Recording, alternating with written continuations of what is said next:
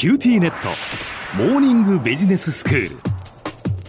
今日の講師は九州大学ビジネススクールでコーポレートガバナンスがご専門の小城武彦先生です。よろしくお願いいたします。はい、よろしくお願いいたします。えー、先生昨日はできるやつってどんなやつというお話をしていただきまして そうでしたねこ。のできるやつっていうのもね、あの会社によって条件が実は違うっていうそのできるやつの定義が違うっていうお話でしたけれども改めて昨日のお話から復習していただけますか？そうですね。はい、簡単に復習から入りましょうか。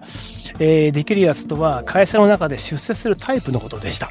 はい。で、エースとか、出世頭とか、エリートとか、呼び方はいろいろあると思うんですけれども、要は幹部から評価されて偉くなっていく人。そのタイプはどうなんだろうってことでしたね。で、このできるやつの条件は会社ごとに大きく異なっていて、特に業績が悪化して破綻してしまった会社なんかを見ると、大変ユニークな3点が指摘できました。その3点というのは、1番目、自分の意見を言わないで上司の意向を忖度する。2つ目、社内の根回しがとっても上手。3番目、出過ぎず上司に気を回す。はい。この3点を満たす人ですね。すなわち、社内に向けた価値を出せる人、お客さんとかライバルには関心がなくって、内向きな人ができるやつだったっていうことをご紹介したところでありました。ええはい。そして、組織が怖いところっていうのは、組織の全員がそのできるやつになろうと努力しちゃうところなんですね。うんなので、内向きな人ができるやつになってしまうと、組織全体が内向きになってしまい、ライバルとの戦いに負けてしまうということをお話をいたしました。はいはい。まあ、ちょっと長くなってしまったんですが、今日はこの続きですね。じゃあ、できるやつの条件変えちゃおうと。でもそれが本当は難しいと話をしてみたいと思います。うん。まあ、さっきみたいに内向きな人ができるやつになっていると会社自体が内向きになってしまいますんでじゃあ条件を変えちゃおうということを考える人もいると思うんです。ええ。例えばですよはい皆さん今日からは当社のできる人間は全然変わりますと。絶えずお客様のことを考えてライバルの弱点を探し新しい打ち手を考えて実行する人間ですと宣言すればよいと思えるかもしれませんただこれが実際簡単ではないんですねうんそれは一体なぜなんでしょう？小浜さんどう思います？まあだって社内のそういうその文化とかうん慣習を変えるっていうのはやっぱ簡単にできることではないですよねだって長い間の積み重ねでそうなってきたわけですからね。そうなんですよ。まさにそうなんですね。で、この本質的な理由は意外とシンプルなんですね。うんそれは、今偉くなっている人が、最もこれまでのできるやつの条件を満たしているからなんです。そうですね。それはそうですよね。まあ当たり前ですよね。だからこそ偉くなったわけですよね。はい。例えば、人事担当の役員がいらっしゃるとしますはい。で、きっとその人は、社内でもピカイチのできるやつだったはずなんですね。うんその人が自分とは全く違った条件を、これからの新しいできるやつはこれだとするのは実は簡単じゃないですよね。だって自己否定になっちゃうから。はい。で、その幹部の下にはたくさんの多くの中間管理職がいます。でも彼ら彼女らはもうおそらくこれまでのできるやつの条件をかなりの程度満たしてるわけですよね。そういうことになりますね。うん。そして、これまではそういった中間管理職の中から、さらにできるやつの条件をピカピカに満たした人間が、まあ、役員とか幹部になっていったわけですよねう。ん。で、この連鎖っていうのは断ち切るのは簡単じゃないんです。はい。仮に人事担当の役員がさっきのように宣言したとしてもですね、社内から、だってそう言ってるあなた自身が全然違うじゃないか、と声が上がるのは目に見えてるわけですよね。ええええなので、できるやつの条件を変えるっていうことは、会社の組織全体言ってみれば、組織の風土とか文化を変えるに等しいっていうことがお分かりいただけるのではないかと思います。うん。よくあの、企業改革をするときに、外部から幹部を招聘するんですが、ここに本当の実は理由があるんですね。なるほど。そうですね。じゃあ、一方でなんですけどね、外部の人材にじゃあいつも頼る必要があるのかと、実はそうでないところも実はあるんです。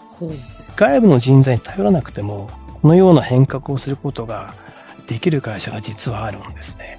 ある類型の会社は、内部の人間だけでやろうと思ったら変革ができるんです。どんな会社か想像つきますか？いやーこれは難しいですね。うん。内部の人材だけで変革ができる。そうなんです。へえ。実はですね、その類型というのは、はい。実はオーナー会社なんですね。オーナー会社。はい。オーナーはその気になりさえすれば、できるやつの条件も会社の文化や組織も一気に変えることが可能です。うん理由は簡単なんですね。オーナー自身はそれまでのできるやつの条件を満たし出資したわけじゃないんですよね。オーナーってそもそも会社の全株式を持ってるわけですよね。会社を所有しているわけです。うんだから初めから偉いんですよね。うーんそっかそっか、うん別に出世したわけじゃないんです。ええええで、一般的にオーナー会社って、大体共通したできるやつの条件が実はあってですね、どんなことかというと、オーナーの言うことにあんまり反論しないで、それを黙々と着実に実行する人間ができるやつってパターンが実は多いんです。うんただ、これだと仮にオーナーが間違った判断をした場合に、誰も反論しなくって、その間違った判断がそのまんま実行されてしまうんですね。時に大きな失敗につながってしまうわけです。で、これがオーナー会社の弱点と呼ばれていますう。んただオーナーの中にはその弱点に気がついて自分の間違いを正面から指摘してくれる人材が必要だと感じている人も実は少なくないんですね。でそういったオーナーはですね、ある日突然変更するんです。できるやつの条件。へえこれからはと自分と議論を戦わせることができる人材を重用すると宣言して幹部の登用方針をガラッと変えてしまったりするんですね。へでもこれ社員からすればたまったもんじゃないですよね。えまあそうですねえそんな急に変わるんですか？ってはい、変わります。ええはい。昨日まではオーナーの言うことをしっかり聞いて実行する人間が大事だと思ってたのに、今日からは議論しなきゃいけないわけですよ。うんただオーナーからすると、どんな幹部人材を自分の周りに置くことが会社の成長にとって必要なのか。変化が激しい事業環境を考えると、自分一人が全て決まってしまって本当に大丈夫なのかと思うのは至極当然なんですね。うんなので、オーナーにとってはこれは自己否定でも何でもなくて、極めて合理的な経営判断になるわけです。うんこのようにオーナー会社はオーナーの意向次第で、できるやつの条件も、そして会社の文化や風土もですね、その気になれば変えることができるんですね。では先生今日のまとめをお願いしますはい、えー昨日、今日とできるやつについてお話をしてきました。できるやつの条件はほぼ会社の風土や文化を表すと言っても過言ではないんですね。そしてそれを変えることは容易ではないこともお話をしてきました。ただ、オーナー企業はその気になれさえすればですね、オーナーの意向によってそれを全部変えることができる。そんなこともお話をしてきた次第です。今日の講師は九州大学ビジネススクールでコーポレートガバナンスがご専門の小木武彦先生でしたどうもありがとうございましたありがとうございました。